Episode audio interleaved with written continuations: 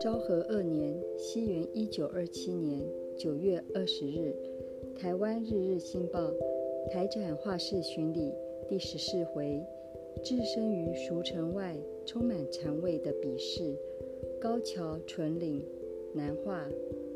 今天介绍的也是一位画南画者。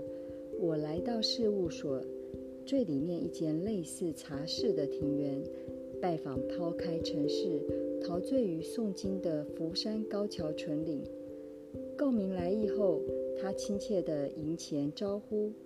他一边说：“我只是一个业余者而已，所以画得不好。”一边给我看以雄浑的笔势画出的达摩。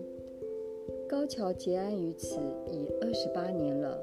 这之间，除了台湾之外，甚至远行至满洲方面做书行脚。至于绘画，则是小时候学的。听他说，这次除了出品达摩之外，可能还会再出品另一幅，但目前则尚未动笔。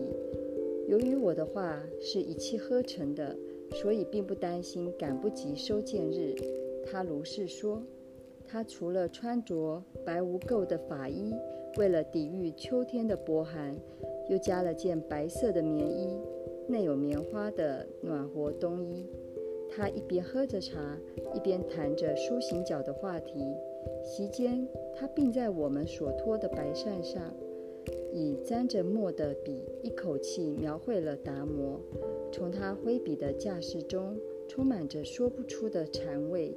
之后他便开始针对时局大谈阔论了。